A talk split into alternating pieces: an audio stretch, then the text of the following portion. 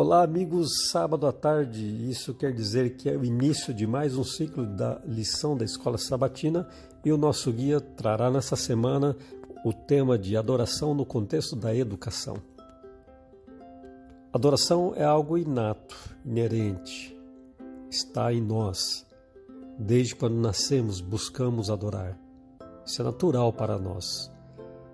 Mas é natural adorar a Deus, o Criador, o doador da vida, Porém, com a entrada do pecado, são muitos os objetos de adoração hoje, outros deuses, bens materiais, talvez outra pessoa.